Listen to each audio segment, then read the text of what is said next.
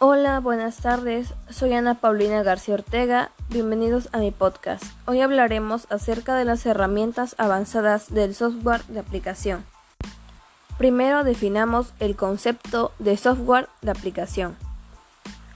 Este software es un conjunto de instrucciones que le indican al computador cómo llevar a cabo una tarea a través de herramientas avanzadas.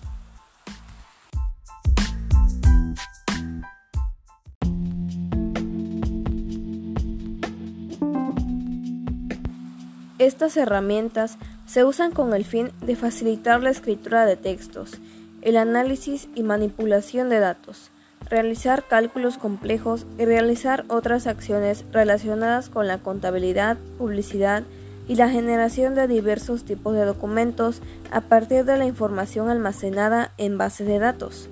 Pero, ¿qué son las bases de datos?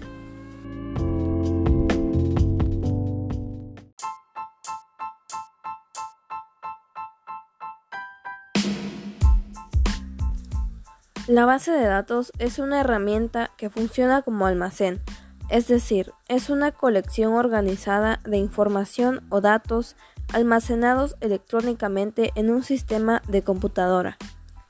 Esta herramienta permite acceder, administrar, modificar, actualizar, controlar y organizar fácilmente los datos utilizando un lenguaje de consulta estructurado o SQL.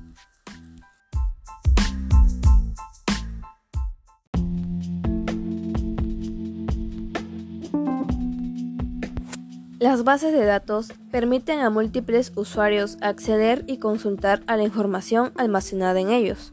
Con la gran cantidad de información, la realización de trabajos como un documento que debe ser dirigido a una gran cantidad de personas puede parecer difícil.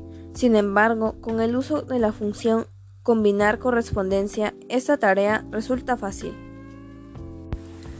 Para usar esta función es necesario tener en cuenta el documento que se va a elaborar, la cantidad de personas a las que va dirigido, la información de esas personas y el archivo en donde se encuentra esta información, además de las herramientas necesarias para procesar la información.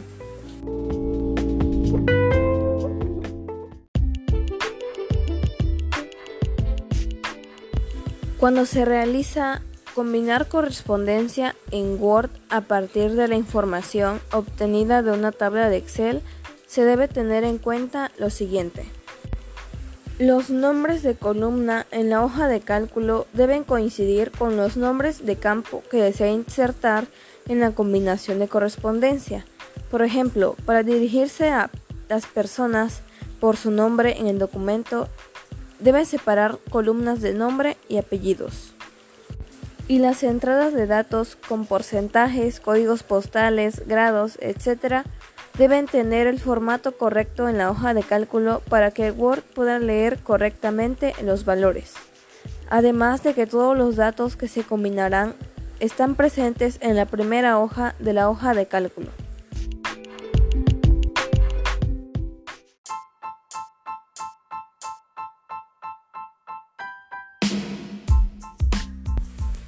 Después debemos editar la lista de distribución de correo. Para esto debemos elegir la opción Editar lista de destinatarios, para después seleccionar destinatarios de combinación de correspondencia y desactivar la casilla junto al nombre de la persona a la que no deseemos enviar el correo. También podemos ir a seleccionar destinatarios y seleccionar entre escribir una nueva lista o usar una lista existente. En el caso de usar una lista existente, debemos ir a la opción Insertar campo combinado y seleccionar el campo que deseemos insertar. Después debemos ubicar el cursor sobre el espacio correspondiente al campo seleccionado y después elegir la opción Vista previa de resultados para comprobar errores.